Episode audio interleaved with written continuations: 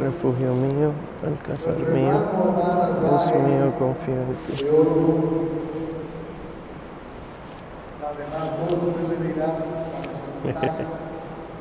eh, nos va a hablar sobre el tema de María y el Rosario, haciendo énfasis en la parte de la conciencia en la meditación del Rosario. Así que sin más preámbulos, por favor, lo dejamos comenzar al Padre. Gracias. Gracias. Buenas noches. ¿Me escuchan bien o está un poco bajito? Un poco bajito. ¿Se puede regular eso? Sí, por favor. Porque es importante que se escuche. Dice la palabra de Dios que la fe entra por el oído, por la escucha. Y si la escucha está un poco limitada, pues la fe no llegará. Eh, en lo que termina de resolverse los asuntos técnicos, me presentaré. Con dificultad me escucharán, pero bueno. Soy Omar Arbaje. No soy sacerdote todavía. Soy seminarista. Pero los seminaristas de nuestra arquidiócesis, luego de recibir eh, la admisión a la teología, pues pueden utilizar la vestimenta propia, la vestimenta clerical. Actualmente yo me encuentro a un solo paso de ser reverendo diácono según la voluntad de Dios, así que cuento con sus oraciones. Soy médico de profesión, estudié medicina y luego tuve la oportunidad de estudiar bioética, todo lo que tiene que ver con aborto, eutanasia, suicidio y demás. Este me escuchan mejor, definitivamente. Esperemos que reaccionemos así cuando escuchemos a nuestro Señor Jesucristo, que no nos conformemos con cualquier cosita. Pues eh, concluyendo mi presentación, pues pertenezco al ministerio, al amparo del Altísimo, que les pongo ahí debajo, que pueden encontrar en las redes, específicamente en Instagram y en Facebook. Nos siguen y nos escriben porque el ministerio se encarga de dar formaciones enteramente católicas, o sea, a partir de la doctrina de la fe. Eh, catecismos, sacramentos, la María Santísima, etc. Y hoy entonces hemos venido a compartir el tema de Santa María Virgen y el Santo Rosario, haciendo énfasis en la meditación de los misterios. Yo no sé si ustedes se han fijado que a veces el que no conoce, el que no conoce el rosario se aburre rezando el rosario. Y qué dificultad para que los jóvenes recen el Santo Rosario. Pues ese era mi caso. Yo recuerdo que yo no conocía el rosario a pesar de conocer de nuestro Señor Jesucristo. Y una vez intentamos, un pequeño grupo de hermanos y yo, rezarlo, pero como no lo conocíamos, pues nos volvimos, como dicen en República Dominicana, un tollo. Nos volvimos un disparate. No nos sabíamos la salve, no nos sabíamos cuánto, cómo decía el Ave María hasta el final y mucho menos todas las oraciones de ejaculatoria. Entonces, por eso queremos hacer el énfasis en la meditación, pero como estamos en el mes del Santo Rosario, no está de más una breve introducción histórica ¿Qué yo quiero que entendamos de la historia del Santo Rosario? La Virgen María se le entregó a Santo Domingo de Guzmán. Es la versión piadosa, que no es falsa. Piadoso no quiere decir falso.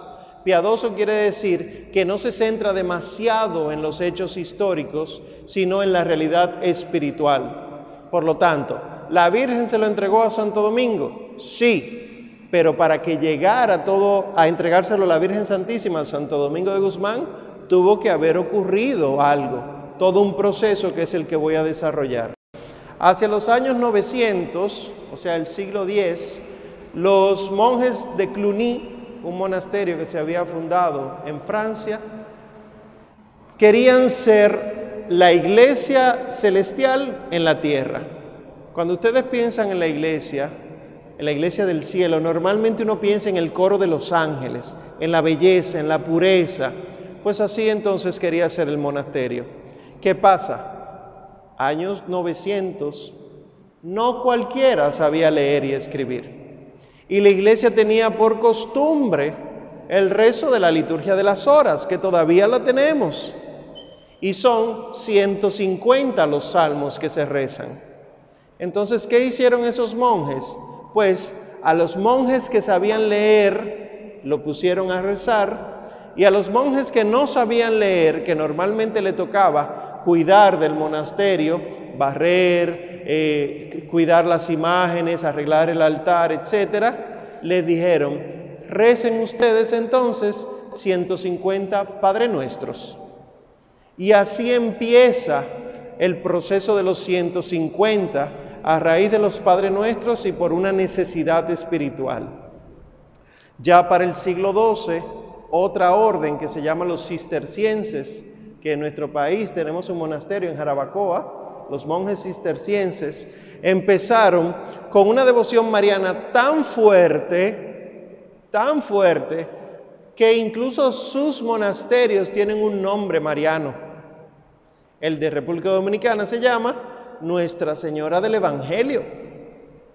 Como la devoción a la Santísima Virgen era tan fuerte, ellos empezaron a sustituir de los Padre Nuestros, los 150, iban sustituyendo unos cuantos por Ave Marías.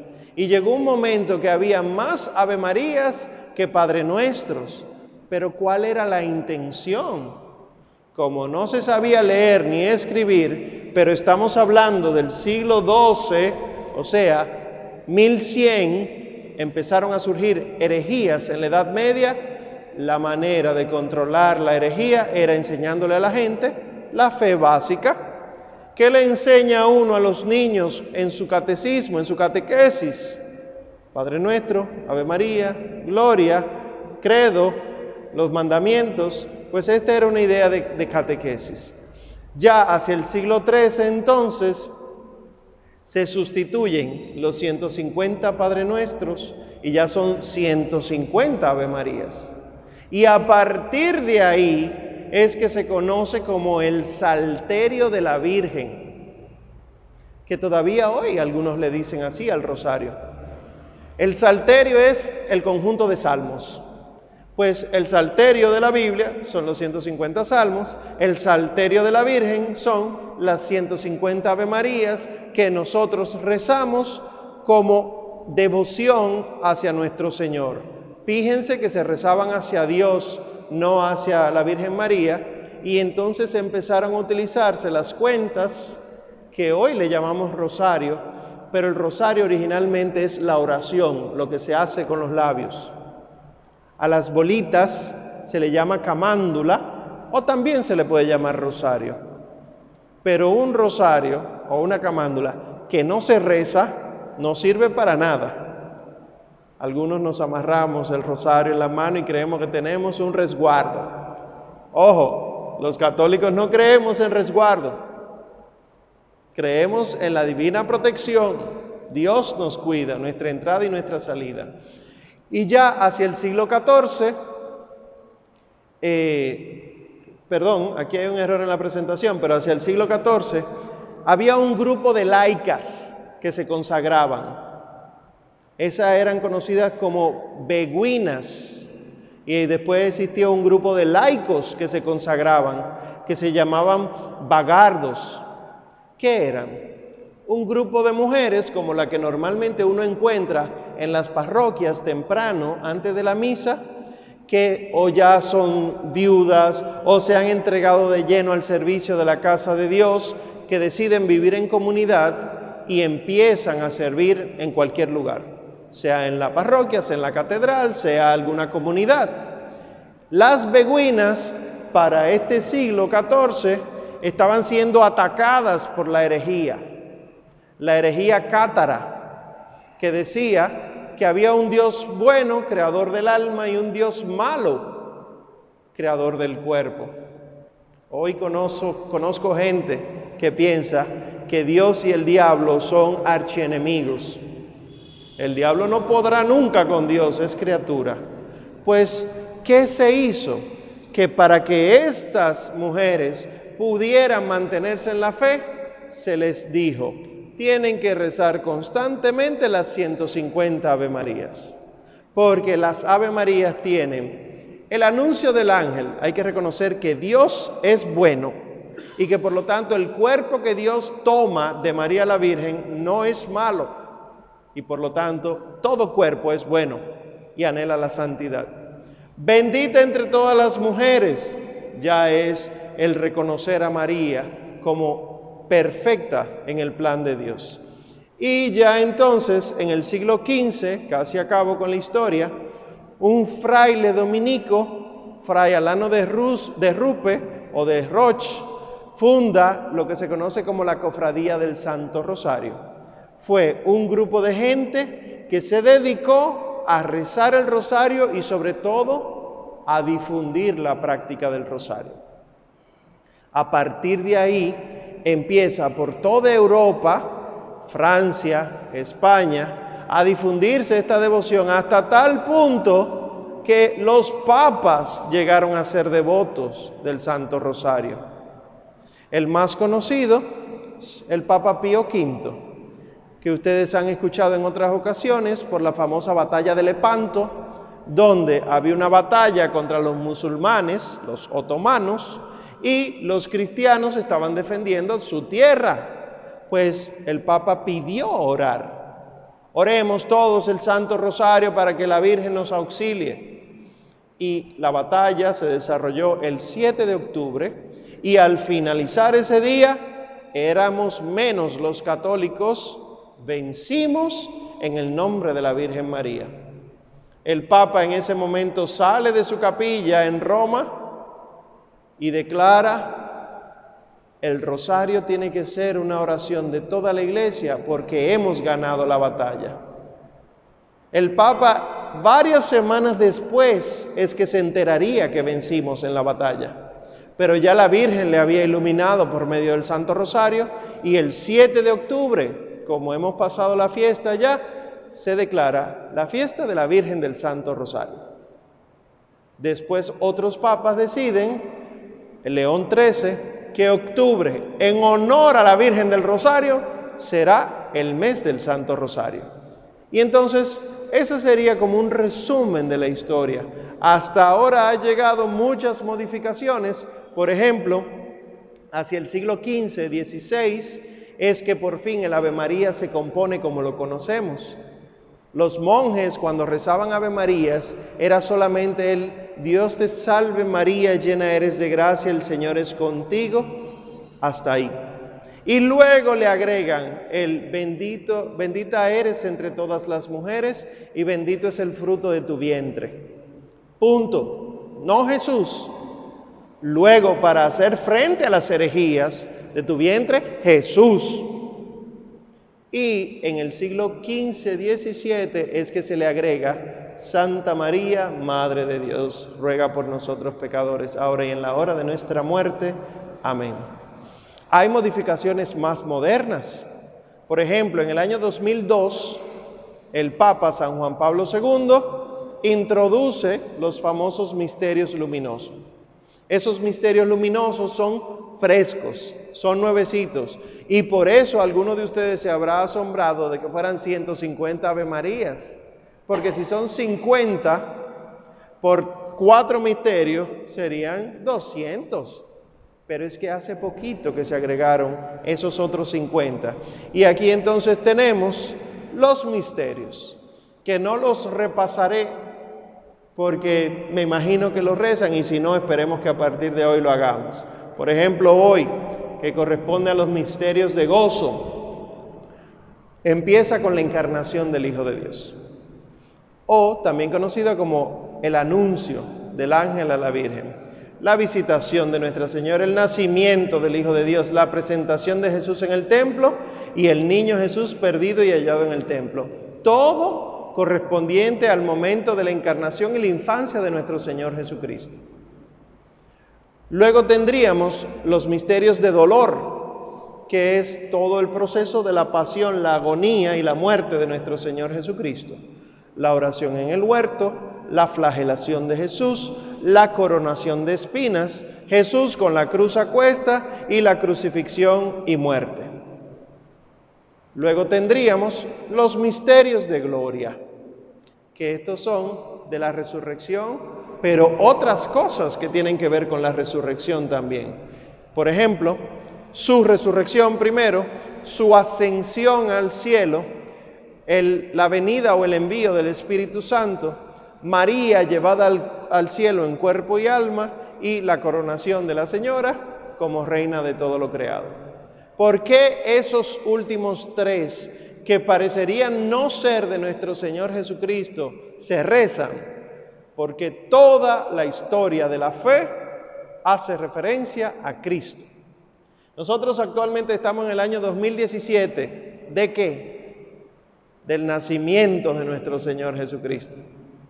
Y por eso antes se decía 2017 AD, Anno Domini, año de nuestro Señor. Este es el año 2017 de nuestro Señor Jesucristo, porque le hemos dedicado el año, la vida, la existencia a nuestro Señor. ¿Por qué vino el Espíritu Santo? Porque nuestro Señor lo envió. ¿Por qué María es llevada al cielo en cuerpo y alma? Porque ella esperó en el Señor. Y lo mismo su coronación. Y los misterios de luz, incluidos, como ya dije, por San Juan Pablo II, son de la vida pública de nuestro Señor Jesucristo. Empieza con el bautismo en el Jordán, las bodas de Caná, el anuncio del reino, la transfiguración y concluye con la instauración de la Eucaristía o institución de la Eucaristía. Estos misterios nos iluminan porque hablan de, de, lo mismo que habla el tiempo ordinario. En la liturgia tenemos dos grandes tiempos, la Navidad y la Pascua. Y son tan importantes que hay unos tiempos preparatorios para esos dos. Para la Navidad, el Adviento. Para la Pascua, la Cuaresma. Y el resto del año, ¿qué? Es lo que se conoce como el tiempo ordinario, no porque sea poca cosa, sino porque no se celebra algo extraordinario de la vida del Señor, como encarnarse o como resucitar, sino que se celebra la vida cotidiana del Señor. Y ahí entran estas cosas. El Señor fue bautizado, el Señor anuncia el reino, el Señor hace milagros, sana enfermo, exorciza. ¿Qué es lo interesante de este, estos cuatro grupos del Santo Rosario, estos grupos de misterios? Primero, ¿por qué se llaman misterios? Se llaman misterio porque por más que lo entendamos, siempre podremos profundizar en ellos, siempre podremos profundizar en ellos y también ellos siempre nos iluminarán la vida. ¿Por qué digo esto? Porque la velocidad a la que queremos rezar el Santo Rosario, no nos permite meditar estas cosas. Si yo los quiero mucho a ustedes y yo voy a visitarlos a su casa y le digo, bueno, nada, yo estoy aquí por cumplir porque tú sabes que si yo no vengo tú te molestas, ¿cómo te vas a sentir conmigo? Aunque fui a visitarte, es un cumplimiento. Ahora, si yo sé que yo voy por cumplir, de verdad no quiero ir, pero voy, comparto contigo y descubro que paso un buen rato contigo, pero sobre todo que tú la pasas bien conmigo, ¿cómo te sientes? ¿Y cómo salgo yo de esa visita? Cuando yo empiezo el Santo Rosario, primer misterio, anunciación del ángel a la Virgen María, Padre nuestro que estás en el cielo, ¿en qué momento medité la anunciación del ángel? Levántenme la mano los que aman a Jesucristo, por favor. Ah, muy bien, bájenme la mano. ¿Cuántos entonces deberíamos meditar la vida del Señor? No me levanten la mano. Esto es una pregunta casi de examen, porque de nada sirve rezar el rosario si no medito los misterios. Si yo rezo el rosario para decir, no, yo rezo el rosario diariamente, pero no estoy meditando la vida del Señor, el Señor no me va a transformar, no porque Él no quiera, sino porque yo no le estoy permitiendo entrar en mí. ¿Qué es lo importante de las Ave Marías, del Padre Nuestro y del Gloria? ¿Para qué yo anuncio un misterio de la vida de Cristo si luego yo lo voy a ignorar durante diez Ave Marías? Esto es interesante porque normalmente creemos que el rosario se lo hacemos a la Virgen y no es así. El rosario es una oración de meditación con la Virgen.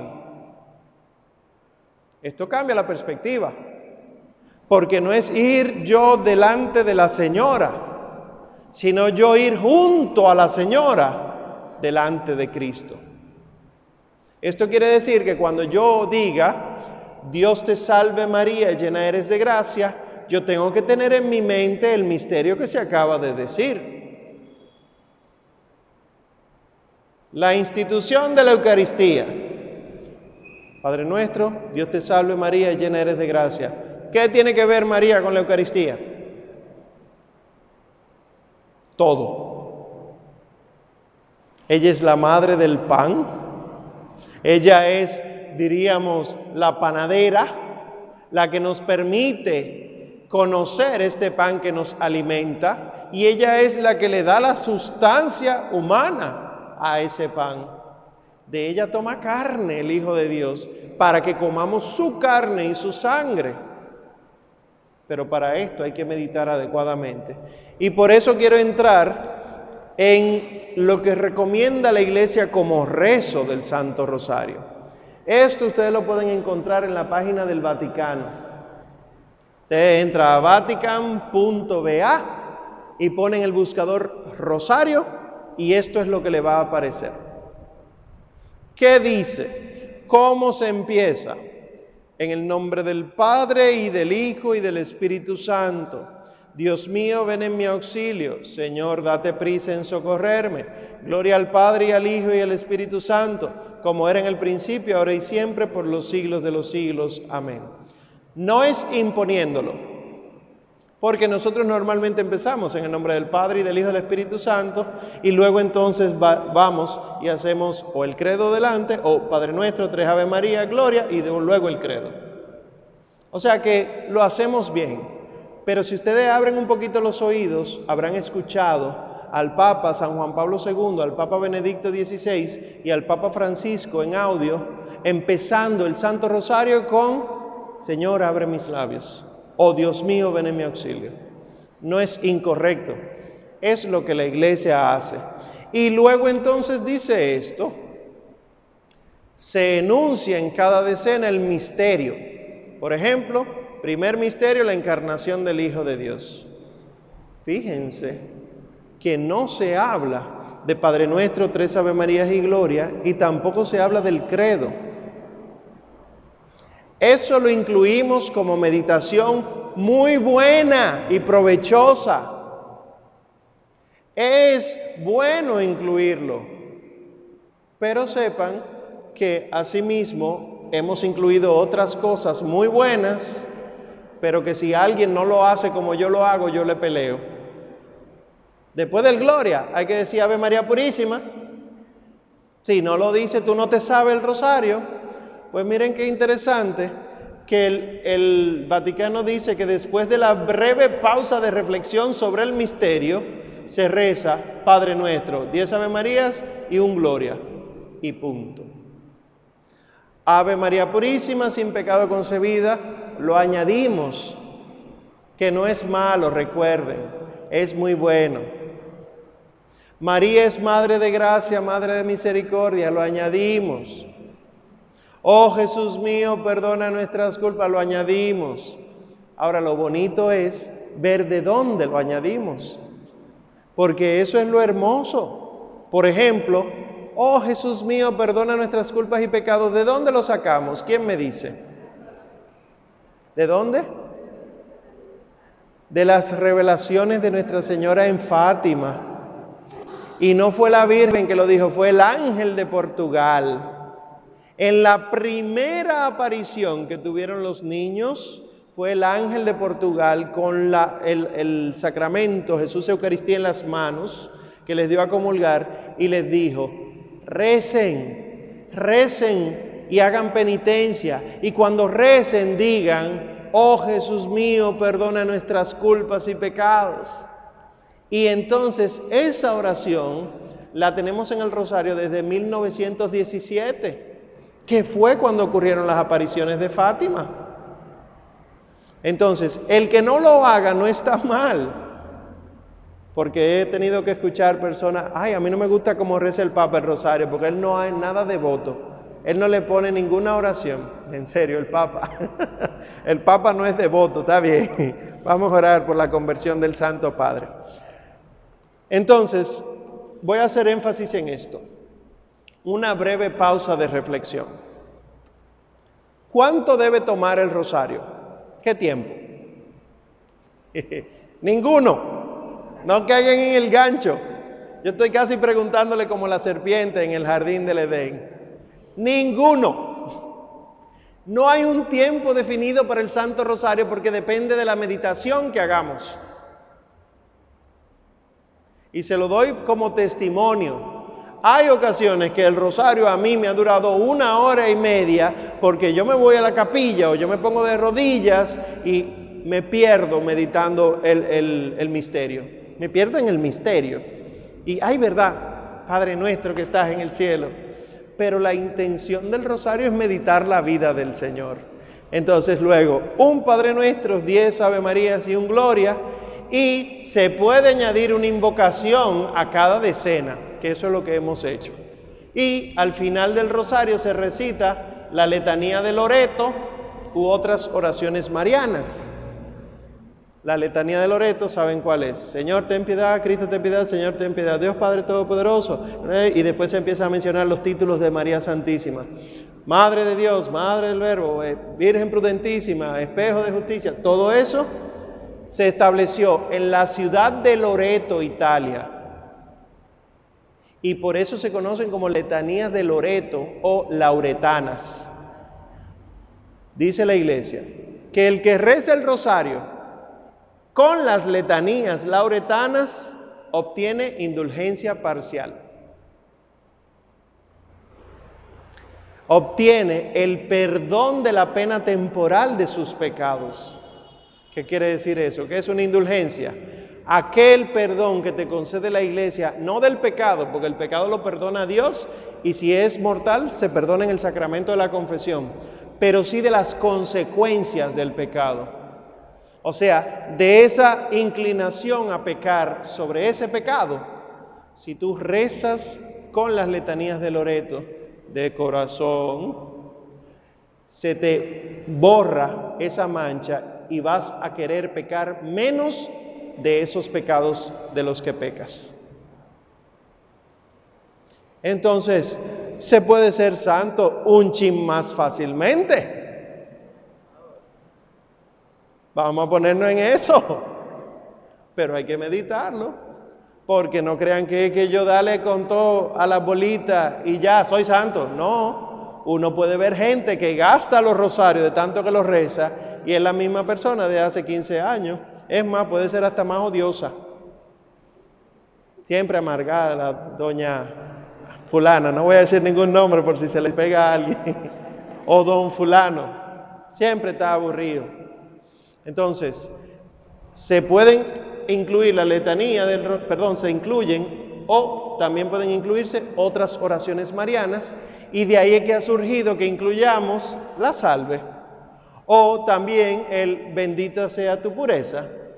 Bien, o sea que es algo que ha nacido de la iglesia. Pero aquí es que yo quiero detenerme en lo que queda de mi participación. ¿En qué consiste la correcta meditación del Santo Rosario? Si es una oración que hacemos con María, ¿cómo identificamos a la Virgen María en los Evangelios? ¿Con una mujer que hablaba todo? ¿Una mujer chismosa? con una mujer que tenía algo que opinar siempre, que tú la encuentras siempre en medio en los evangelios, que uno ve de la Virgen María, que era una mujer que de silencio que guardaba todo en su corazón y lo meditaba. Esa es la meditación. La meditación, el rosario es una oración meditativa. La meditación consiste en pasar esto que se me está presentando como la vida de mi Señor Jesucristo por mi corazón y ver cómo eso me afecta a mí, cómo debe cambiarme, cómo debe transformarme y luego entonces convertirlo en palabras. Palabras que dirán Padre nuestro, Ave María y Gloria. O sea que diríamos que el rosario es una oración de sanación del alma. Y dirían los papas de la iglesia, el rosario es auxilio eficaz contra las herejías, contra el pecado. Pero es por esto, no es por las bolitas, sino por el rezo meditado. Hay un documento que sería interesantísimo que cuando tengan tiempo puedan hojearlo, está gratis en internet. Se llama Directorio para la Piedad Popular y la Liturgia. El Directorio para la Piedad Popular y la Liturgia en el número 197 dice, el rosario es una oración esencialmente contemplativa, cuya recitación exige un ritmo tranquilo y un reflexivo remanso que favorezcan en quien ora la meditación de los misterios de la vida del Señor. Entendiendo esa definición, respóndase para su adentro lo que le voy a preguntar. ¿Cuántas veces has rezado adecuadamente el rosario? No me respondan, no me interesa, no me interesa, porque vamos a hablar de a partir de hoy. El rosario puede rezarse en todo momento del día. Hay quienes, levanto la mano, conduciendo en las calles de nuestro país, pecamos. Entonces, ¿qué usted hace? Les recomiendo que haga lo que hice yo. Usted graba un CD con el Santo Rosario y usted lo pone desde que usted se monta en el vehículo. Y empieza, Dios mío, ven en mi auxilio y coge los semáforos y coge las avenidas y coge los tapones y los vehículos que se meten y los motoristas y los taxis. Pero chin a chin el Señor le va a ir transformando. Porque tiene una voz ahí que le está dirigiendo. Si usted se pone a hacer la oración mental del rosario sin una preparación espiritual adecuada, se va a desconcentrar fácilmente. ¿Qué suele pasar? Eso es una opción. Los papas, por ejemplo, rezan el Santo Rosario y el tiempo que normalmente toma son cerca de 20 minutos, 19 minutos, 21 minutos, que suele ser el tiempo de moverse uno de un lugar a otro en este país normalmente. Vengo ahora, voy al supermercado, 20 minutos. Vengo ahora, voy a la farmacia, 20 minutos. Pues entonces aprovechemos y le pasará lo que me ha pasado a mí, que en el ir y venir ya lo he rezado cinco veces el rosario. claro, meditando en la vida del Señor. Sin embargo, quiero que se fijen en esta palabra. Contemplación. ¿Qué es la contemplación?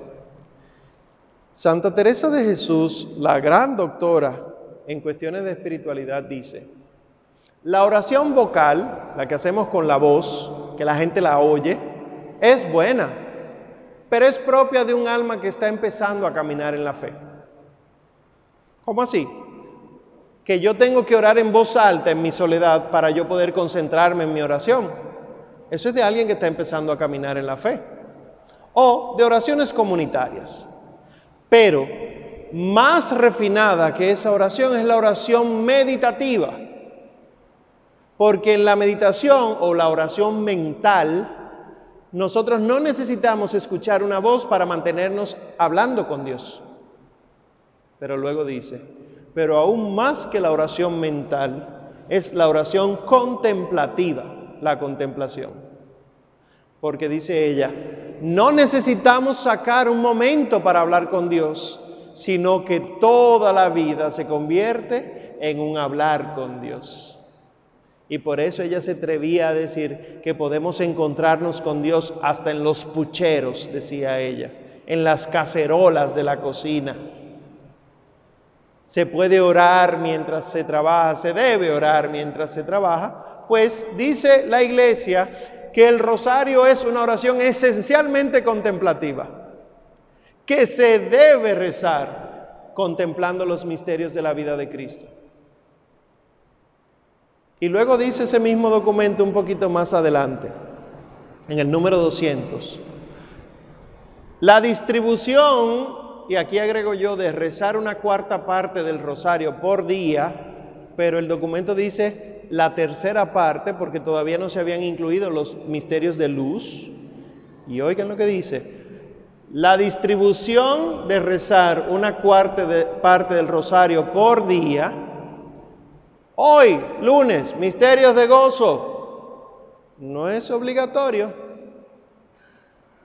Los misterios de gozo son solo una cuarta parte del rosario. El rosario completo lo rezamos en cuatro días. Hay, yo no sé si ustedes han visto, religiosos que andan con un rosario largo, amarrado aquí. Largo, que si tú cuentas son 20 misterios que tiene con 10 Ave Marías cada uno. Ahí están los 200. Hay congregaciones actuales que siguen rezando todos los Ave Marías con todos los misterios, porque ese es el rosario. Lo que nosotros hacemos ahora es sencillamente una cuarta parte del rosario. Entonces, esta distribución de la cuarta parte del rosario, si se mantiene con demasiada rigidez, puede dar lugar a una oposición entre el contenido de los misterios el contenido litúrgico del día, dice. Por ejemplo, actúan correctamente los fieles que el 6 de enero, solemnidad de la Epifanía, recitan los misterios gozosos y como quinto misterio contemplan la adoración de los magos en lugar del episodio de Jesús perdido y hallado en el templo. Oigan esto, el misterio de la adoración de los magos. ¿Cómo así? Eso no está. Esto es lo que está diciendo la iglesia. Que no es que tiene que estar,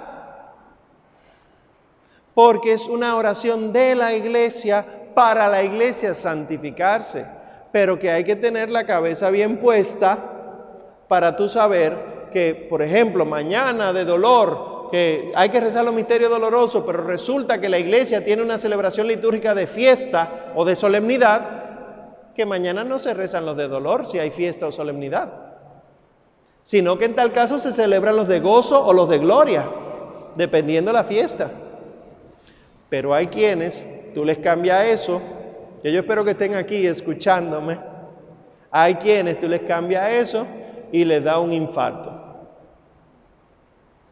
Qué bueno que hay clínicas cerca de este sitio por acá, de esta parroquia porque no es tanto cumplir con que hoy son de gozos, sino con meditar los misterios de la vida de Cristo.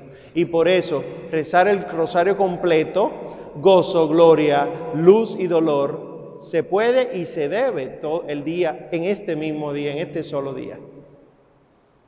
Pero eso implica una preparación, un anhelo, una devoción hacia la Santísima Señora y también hacia su Hijo, nuestro Señor Jesucristo. Y miren lo que se atreve a decir este mismo documento, pero en un numeral anterior.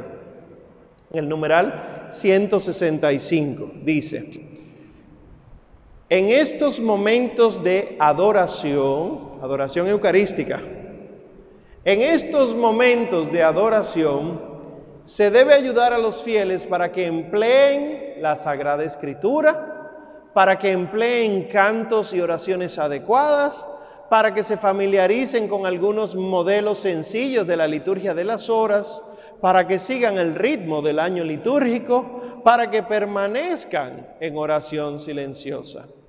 Si quieren otro día hablamos de cómo debe ser una adoración eucarística. Vamos a hablar de la adoración y el rosario. Entonces dice, de este modo comprenderán progresivamente que durante la adoración del Santísimo Sacramento no se deben realizar otras prácticas devocionales en honor de la Virgen María y de los santos. Sin embargo, dado el estrecho vínculo que une a María con Cristo, el rezo del rosario podría ayudar a dar a la oración una profunda orientación cristológica, meditando en él los misterios de la encarnación y de la redención. ¿Qué está diciendo la Madre Iglesia? Frente a Jesús sacramentado, solo cosas del Señor sacramentado. Pero como la Santísima Virgen y su Hijo están tan unidos, se permite el rezo del rosario si se contempla adecuadamente los misterios de la encarnación y de la redención, no cualquier misterio. Nosotros a veces tenemos una práctica de rellenar nuestra hora de adoración con cualquier tipo de lectura, cualquier tipo de rezo. Y llevamos un librito, 15 minutos, 30 minutos, 60 minutos con Cristo sacramentado, y en, de la hora, de los 60 minutos, solamente en 6 minutos miramos a Cristo, porque el resto estamos mirando el librito. Y no hacemos oración silenciosa, como dice el documento, y si empezamos a rezar el rosario, entendemos que hay que agotar todos los misterios del rosario en esa hora, si no, estamos mal. Sin embargo, en el siglo XVI, en el siglo XVII, ¿qué se hacía? Hubo uno, una jovencita realmente, que repartió estampitas del Santo Rosario y se la dio a ocho mil ciento y pico de personas. Ten, ten, ten, ten y le dijo a cada una, a ti te toca la, hora número uno, la hora número dos, la hora número tres, la hora ocho mil ciento y pico te toca a ti, que son las horas del año. Esa jovencita hizo que durante todas las horas del año hubiera una persona rezando el rosario en el mundo. Y el resto que no oraba se puso a orar. Pero es que no hay que llenar las horas de cosas, sino empezar a acompañar a la Virgen en la mirada que ella le tiene al Señor. Y esto puede servir, por ejemplo, para aquellos más jóvenes que quizá no han desarrollado amor al Santo Rosario. ¿Qué yo les recomiendo? Si se les dificulta rezar el rosario de corrido, pueden eh, dividirlo. En la mañana rezan un misterio, a media mañana rezan otro, al mediodía, etcétera. Y así el día transcurre contemplando los misterios de la vida de Cristo. Pero hay que romper los esquemas. Hay que salir, sacar de la cabeza que si no se hace de corrido estamos mal. ¿Está bien? Yo voy a dejar un espacio al final de preguntas, porque he visto ciertas caras, así que déjenme eh, agilizar un poquito entonces. Las prácticas devocionales en honor de María la Virgen y de los santos lo que pueden hacer es distraernos del Señor si no están bien ubicadas. Por ejemplo, ¿por qué yo voy a la Santísima Virgen de las Mercedes? ¿Por qué ella es de las Mercedes? ¿Por qué ella es de la misericordia? ¿Acaso la misericordia de ella es más grande que la de Dios? ¿O no será que ella tiene misericordia para con los hijos de Dios porque ella es reflejo de la misericordia de Dios? Entonces cada vez, y esto lo digo de corazón, porque a veces hacemos una práctica indebida del Santo Rosario, cada vez que vayamos a María y no estamos contemplando a Jesús, no nos estamos dirigiendo a María. Si tú en tu práctica mariana, cualquiera que sea, alguna novena, algún rezo del, escapulario, el Santo Rosario, el Rosario de la Virgen María, no te encuentras con Jesús, revisa, porque tenemos que encontrarnos de cara a cara con Él. Y por cierto, hemos ido incluyendo otro tipo de rezos y le llamamos rosario cuando ni siquiera hacemos las Ave Marías. Por ejemplo, le decimos Rosario de la Divina Misericordia, cuando nuestro Señor de la Divina Misericordia se le revela a Sor Faustina Kowalska, en ningún momento le dice rosario. ¿Cómo le dice? Coronilla a la Divina Misericordia. Entonces, aquellos que hemos eh, adoptado la coronilla de la Divina Misericordia como sustitución del rosario de la Virgen María, no estamos haciendo el rosario. Además, el rosario es ver a Jesús a través de los ojos de María y la coronilla a la divina misericordia es pidiéndole a la divina misericordia que por los méritos de la pasión y muerte de Jesucristo, Él tenga misericordia. O sea, la coronilla de la divina misericordia es pidiéndole a Dios que no nos acabe como merecen nuestros pecados. Y como pueden ver, no es el mismo tipo de rezo. Entonces, no sustituyan, ah, mira, tú haces el de la misericordia, que más rápido, sino que vamos a aprender qué cosas tienen estas, eh, estos rezos del Ave María en el Santo Rosario que no tiene cualquier otra cosa.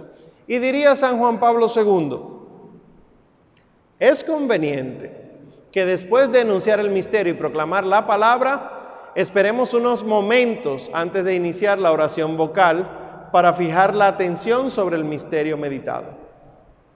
Yo propondría, si lo que quieren es tiempo, que después de que se anuncie el misterio, que se lea el texto del Evangelio con el misterio. Que lo tienen, los libritos que uno usa, lo tienen. Las aplicaciones de los celulares lo tienen.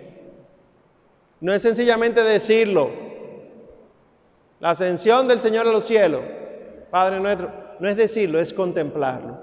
Entonces, se lee el texto y después del texto le propongo un minuto de silencio, pero meditativo. Digo les propongo porque suele ser difícil, media hora antes de la misa, tenemos el rezo del Santo Rosario y que la gente se ponga de acuerdo en qué es lo que hay que hacer. No, hay quienes van como una carretilla, pero también hay otros que se mueren en el camino. Entonces, vamos a hacer, a proclamar la palabra que corresponde a ese misterio que se anuncia y entonces silencio. Y luego se pasaría Padre Nuestro, Ave Marías y Gloria. Y termina diciendo San Juan Pablo II, el redescubrimiento del valor del silencio es uno de los secretos para la práctica de la contemplación y la meditación que hoy vivimos en un mundo lleno de ruido. Absolutamente todo tiene que decir algo. La gente tiene que opinar en algo, aunque no le toque opinar. Y todos creemos que tenemos, eh, eh, tenemos el derecho de emitir una opinión ante cualquier tema. Y silencio, nadie. Silencio, eso es para los monjes. Y les digo yo a ustedes, vamos a la parroquia a hacer un retiro de silencio el mes que viene la mitad le da un infarto, a la otra mitad una parte se desaparece y nada más vienen los mismos de siempre, cinco. ¿Dónde es retiro? Y a veces ni siquiera hacemos silencio, nos lo pasamos leyendo un libro. Y entonces, ¿cuál es el silencio? Pero el silencio es fundamental porque San José guardó silencio. La Virgen María guardaba silencio. Nuestro Señor Jesucristo, delante de Herodes, guardó silencio. Y los santos más grandes, por ejemplo, la hermana aquí cita a San Ignacio de Loyola, pero así tantos otros doctores grandes conocidos, como le mencioné ahorita, Santa Teresa de Jesús y su hermanito San Juan de la Cruz, San Francisco de Asís, todos eran maestros del silencio. Entonces, ¿cómo nosotros podemos empezar el camino a la santidad? ¿Hablando nosotros o dejando que Dios sea el que hable? ¿Eh? Qué difícil. el truco está en el silencio. Y se lo digo de corazón. Cuando uno hace silencio ante las cosas de Dios, es que Dios se manifiesta con fuerza. Dice el primer libro de Reyes, que estaba esperando Elías a Dios. Y vino la tormenta, vino el huracán, vino el fuego, vino el terremoto. Y en ninguno de los tres estaba Dios. Vino la suave brisa y ahí estaba Dios. Pero si Elías hubiera estado ocupado en otra cosa, no se da cuenta de la suave brisa. Porque la suave brisa, dirá alguno, bueno, es que la suave brisa refresca. Depende. Hay brisa que viene caliente y más después de un incendio, un terremoto y, no sé qué cosa que pasó por ahí. Entonces, la suave brisa es nuestro Señor Jesucristo que no apaga el pábilo vacilante. ¿Se sabe en esa lectura, verdad? ¿Qué es el pábilo vacilante? La velita prendida que está a punto de apagarse. El Señor no la apaga. Así de suave es la brisa. ¿Qué debemos hacer nosotros? Y ya con esto concluyo. Meditar consiste en dejar que sea Dios quien hable. Esto quiere decir que si yo el rosario lo rezo en 15 minutos, agrégale aunque sea 5 minutos más un minuto de silencio por cada misterio. Y, verás que llegará un momento que podremos meditar los 200 Ave María, los 20 misterios, y así estaremos leyendo, entre comillas, el Evangelio cada vez que recemos el Santo Rosario. Amén. ¿Alguna pregunta? ¿Duda?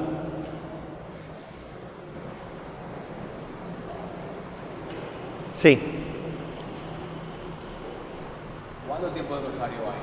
¿Cuántos tipos de rosario hay? Del rezo del rosario, ¿verdad? Pues yo no sabría decirte, porque hemos escuchado tantas cosas extrañísimas. Por ejemplo, el rosario de San José, hemos escuchado. Yo realmente no sé en qué consiste, pero no es comparable con lo de Nuestra Señora. Y hay muchos tipos de rezos que utilizan denarios, que son las coronillas. Entonces, hay coronillas por los niños por nacer o los no nacidos. Por ejemplo, eh, hay coronillas de, de romper ataduras. Y también hay rosarios que se le cambia una parte. Por ejemplo, no es obligatorio, dice la iglesia, que en el rosario el Ave María haya que decir Santa María, Madre de Dios, ruega por nosotros pecadores, ahora y en la hora de nuestra muerte. Amén. Sino que la iglesia dice, cuando empezó el rosario y todavía se mantiene en muchísimos sitios, se incluía una parte que se llama cláusula, que lo que hace es adaptar el rezo al misterio que se está contemplando. ¿Cómo así? Dios te salve María, llena eres de gracia, el Señor es contigo, bendita tú eres entre todas las mujeres y bendito es el fruto de tu vientre Jesús, que vino a este mundo para salvarnos. Pero obviamente eso no lo puede hacer uno a lo loco. Entonces, ¿cuántos rosarios hay? Muchísimos. ¿Cuál es el rosario que la iglesia publica como oficial? El rosario de la Virgen María. Este, que es los misterios, Padre Nuestro, 10 Ave María y, y Gloria, solamente. ¿Preguntas? Sí.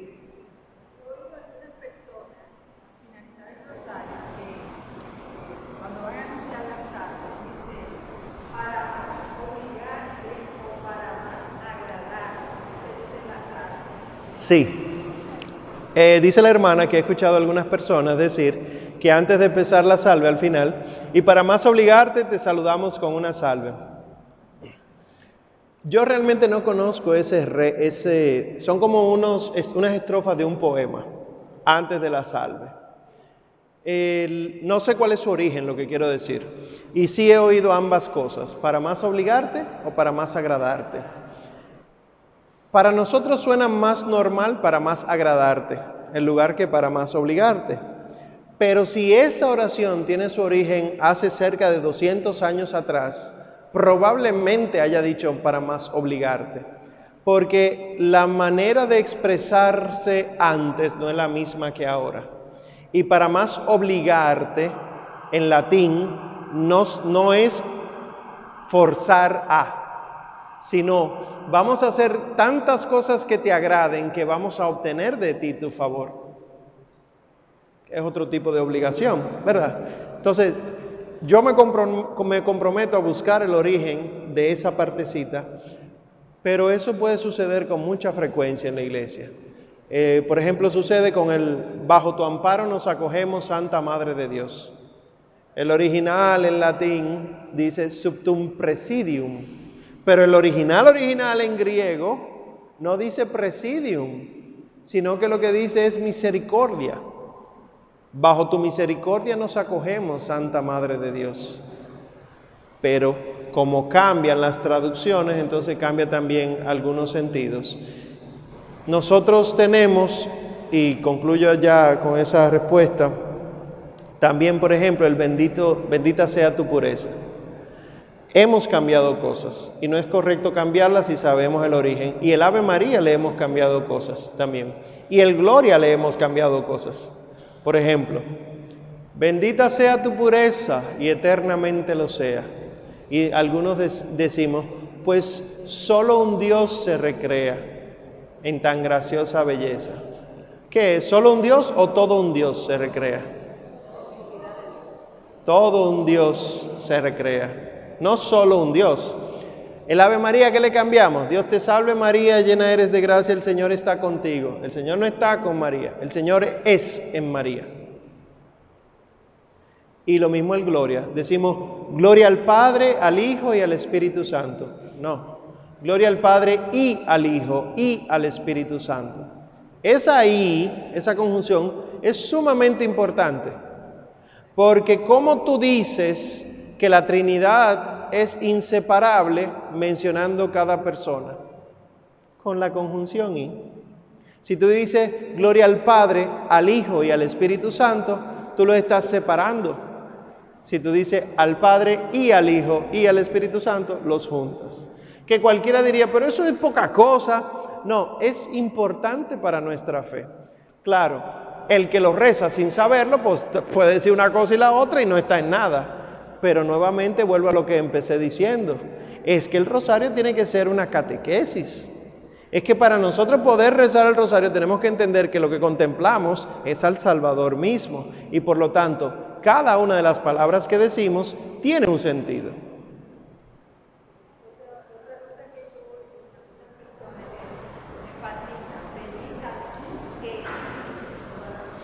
Bueno, el énfasis, dice la hermana, que hay personas que enfatizan en el bendita tú entre todas las mujeres. El énfasis ya lo da cada cual. lo que no debería decir algo ajeno a la fe que creemos, sí. Yo lo que prefiero ya, eso es a título personal, que cada vez que yo diga Padre Nuestro, Ave María o Gloria, yo lo sienta, o sea, yo sepa que yo lo estoy diciendo. Eso quiere decir hacerse consciente que uno está hablando y no decirlo en carretilla, que por eso mismo es que uno se pierde en las cuentas a veces y, en lo que va diciendo. Porque que va por un lado una cosa y por otro lado otra. Pero si tú vas, Dios te salve María, llena eres de gracia, con las comas y los puntos donde van, es un éxito. ¿Qué es lo que pasa con la salve? Dios te salve, Reina y Madre de Misericordia, vida, dulzura nuestra, Dios te salve. ¿Qué? Ahí hay punto, ahí hay coma. Vida, dulzura y esperanza nuestra. Punto. Dios te salve. Por eso que el niño se queja de que no le tiene tanto miedo al diablo, sino al, al malamén. Al malamén. Y líbranos del malamén. Allá atrás la señora.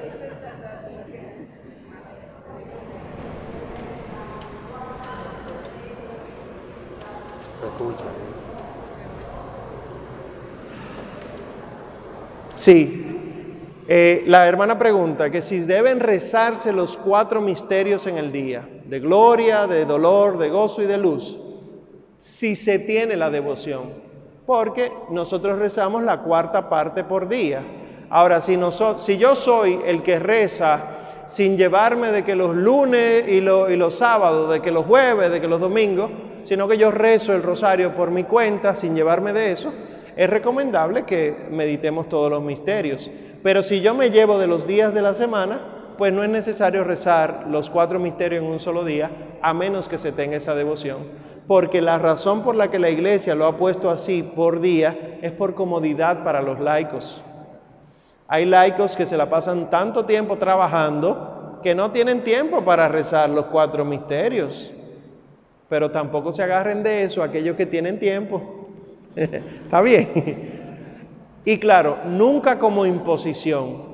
El rosario surge como un amor en la iglesia. El rezo del rosario surge como una necesidad de contemplar lo que mis hermanos que leen contemplan. Y por lo tanto, no es en el sentido dominicano obligado rezar el rosario. Si es obligado porque el amor de Cristo nos obliga, ¿verdad? Pero no es una imposición, sino que debe surgir del amor. Pero el amor hay que buscarlo.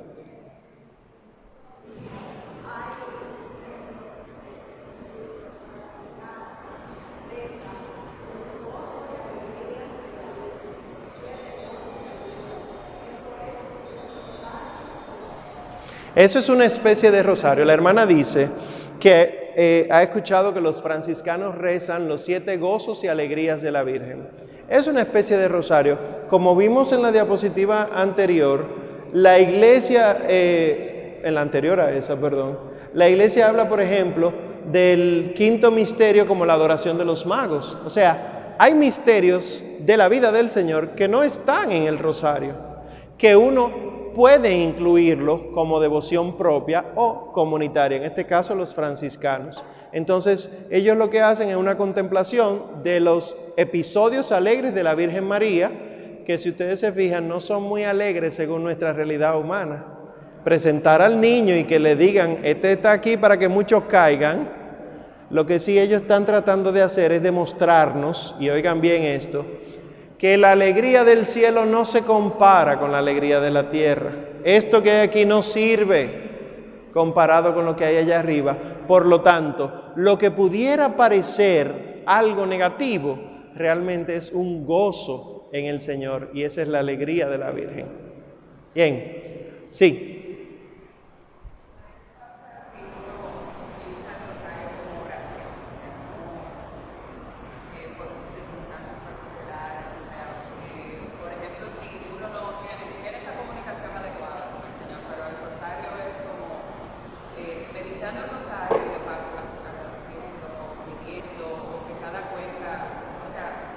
Que tenga una intención.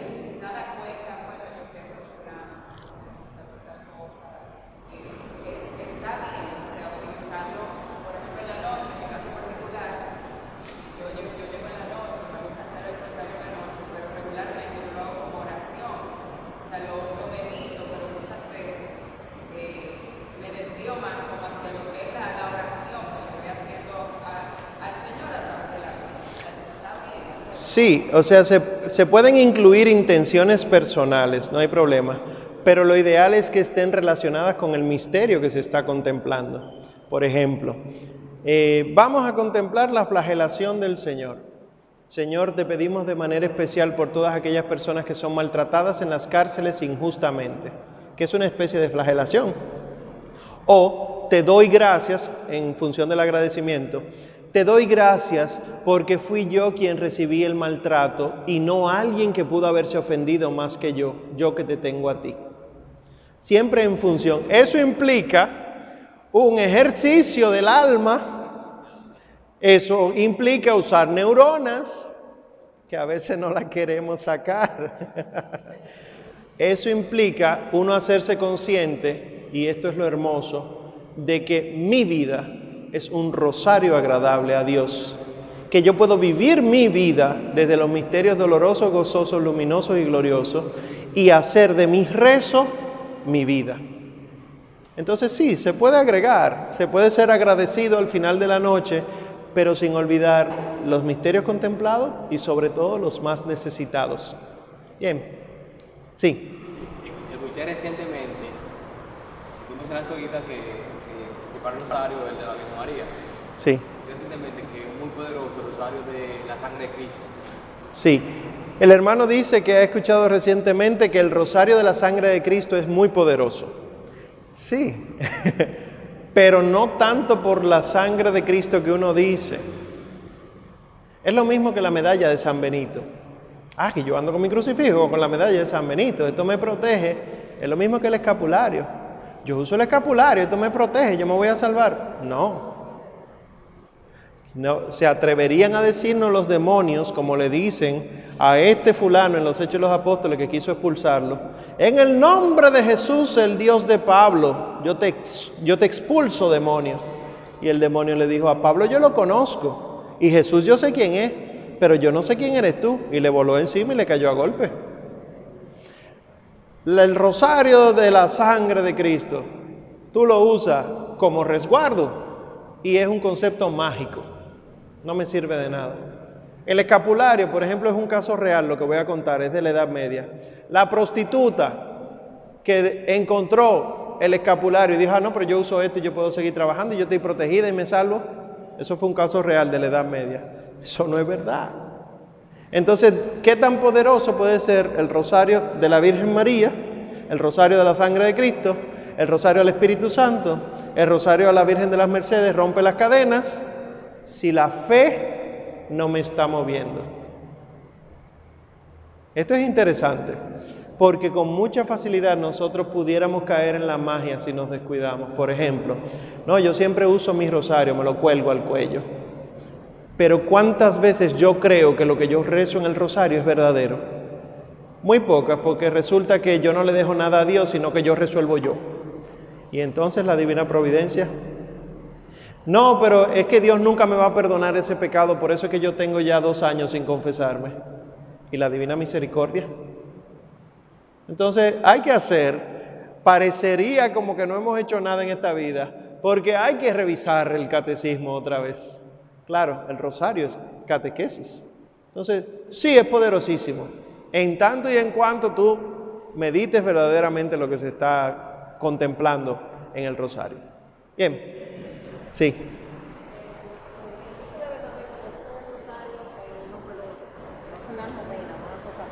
¿A qué se debe? Que se reza el rosario en los velorios y en la hora santa y demás, sí. Sí, se incluye el nombre del difunto. Esas son prácticas nuestras de la religiosidad popular.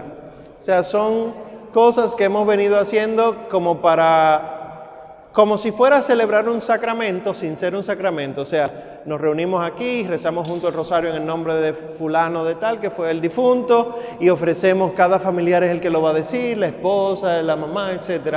Son prácticas eh, de la religiosidad popular. No es que la iglesia manda nada de eso. Son prácticas. Y así como ustedes ven que eso es frecuente aquí, ustedes se van a Estados Unidos y no lo encuentran por ningún lado. Ustedes se van a Costa Rica y lo que encuentran es otra cosa.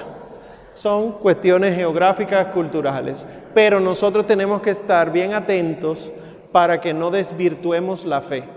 Se puede hacer el rosario, claro que sí. Eh, en una reunión por un difunto, claro que sí. Todos los rezos. Se puede hacer la liturgia de las horas propia de los difuntos, pero no para llenar espacio sino para entender que ese hermano que murió, si muere en Cristo, resucita en Cristo. Y es por lo tanto lo que yo estoy meditando. ¿Alguna otra? Sí.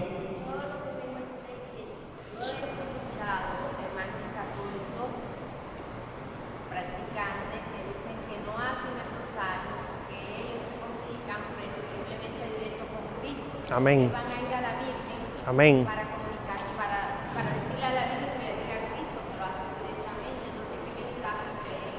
Sí.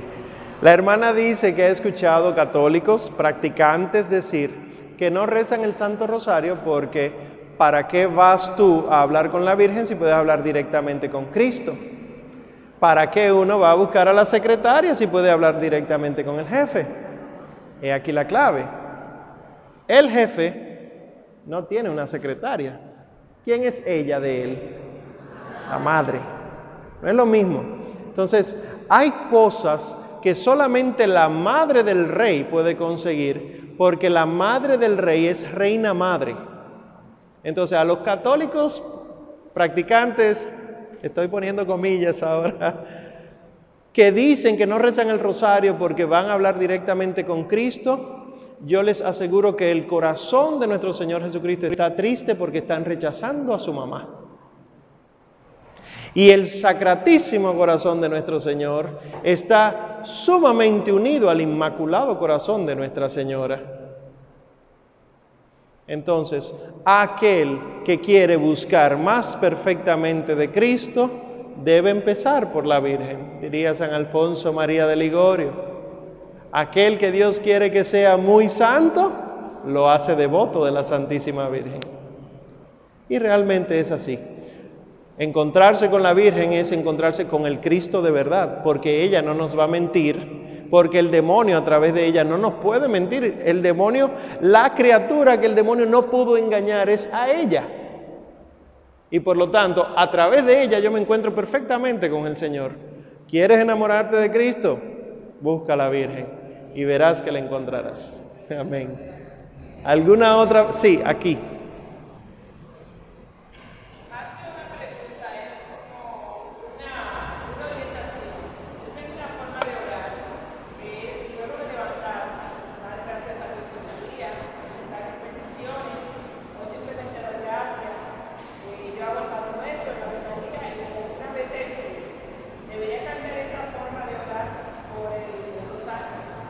No, las oraciones personales espontáneas son muy ricas, son muy buenas, pero en lugar de sustituir, yo, yo le, sugeriría, le sugeriría agregar. Dice Santa Teresa de Jesús, cuando tú tengas deseo de orar, ora una hora. Cuando tú no tengas deseo de orar, ora dos. Llega un momento en que mis oraciones pueden parecer rutina. Y no digo que sea el caso del suyo, hermana, pero puede ser que yo me acostumbre por rutina, Padre nuestro, Ave María y Gloria, cuando abro los ojos y el credo. Entonces, para no dejarnos engañar por la concupiscencia, o sea, por la inclinación al pecado, por hablar con Dios por compromiso, entonces vamos a agregarle la oración de la iglesia. La oración más rica de la iglesia es la liturgia de las horas. Pero recuerden que el salterio de la Virgen viene a ser una especie de liturgia de las horas para aquellos que no rezamos la liturgia de las horas. Me incluyo por diplomacia porque a mí me toca rezar la liturgia de las horas. Entonces, en lugar de cambiar, agréguele. ¿Cómo? Dependiendo cómo su día. Si puede rezar el rosario entero ahí en la mañana, hágalo. Eso implica levantarme 15 minutos antes. Sacrificio agradable a Dios. Que es algo que dice la Virgen en Fátima. Y el viernes 13 celebramos los 100 años de la última aparición de la Virgen en Fátima. Y, lo, y el mensaje central de la Virgen no era solo recen el rosario, es hagan penitencia. Y el ángel gritaba en, en el tercer misterio, entre comillas, en el tercer secreto de Fátima. Penitencia, penitencia, penitencia. Porque al final del grupo de Dios, ¿quiénes son los que están agradando o intentando agradar a Dios? Un grupito tan reducido que tiene que ser intercesor por los demás. Y pienso en Abraham, Señor, y si tú encuentras 50 justos en esa ciudad, ¿la destruyes? Señor, y 40, y 30, etcétera. Pues nosotros estamos llamados a ser ese tipo de intercesores. Y si la penitencia implica yo levantarme a las 3 de la mañana para hacer tres Ave Marías, aunque me dé trabajo, lo hago. Porque el mundo necesita salvación el Señor Jesús pregunta en un momento del Evangelio, y eso da escalofríos, cuando el Hijo del Hombre venga, ¿encontrará fe en la tierra? Esperemos que sí, que encuentre la fe de nuestra Madre en nosotros, para que nosotros entonces seamos intercesores y se salven muchas almas como Él quiere que se salven, pero desde su santa misericordia. Aquí primero sí.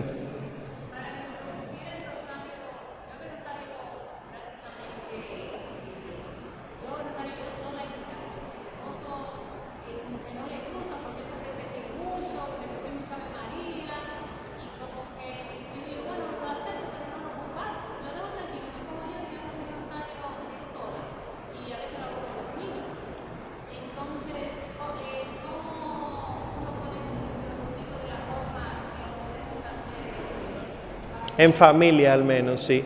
¿Cómo se puede introducir el rosario a la familia? realmente hay un tema de testimonio de por medio. Yo rezo el rosario, pero mi familia no ve ningún cambio. Difícil que empecemos a rezar el rosario juntos.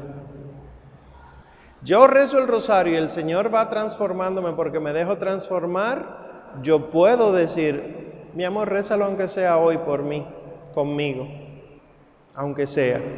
Y sobre todo a los niños, no esperen que sean adultos para decirle ven y reza conmigo. A los niños hay que ponerle a hacer el Santo Rosario desde pequeñito para que vayan desarrollando el amor. ¿Cómo? Ay, es que no lo están entendiendo. Usted no sabe si el Señor le está dando la gracia del amor a la Virgen y a Cristo. Yo conozco niños y a veces circula por internet un video muy lindo un niño desde una cuna diciendo, Dios te salve María, llena de gracia, el Señor es contigo. Si ya los niños están un poquito grandes, pues con un poquito de astucia, pero ya cada caso es cada caso. Pero sobre todo el testimonio y ya que rezas el Santo Rosario, pídeselo a ella. Pídele a ella esa gracia, que se puede. Si Santa Mónica oró 30 años por su hijito Agustín, nosotros nos faltan aunque sea 29 todavía, dando rodillas, pero llega. Amén. Sí.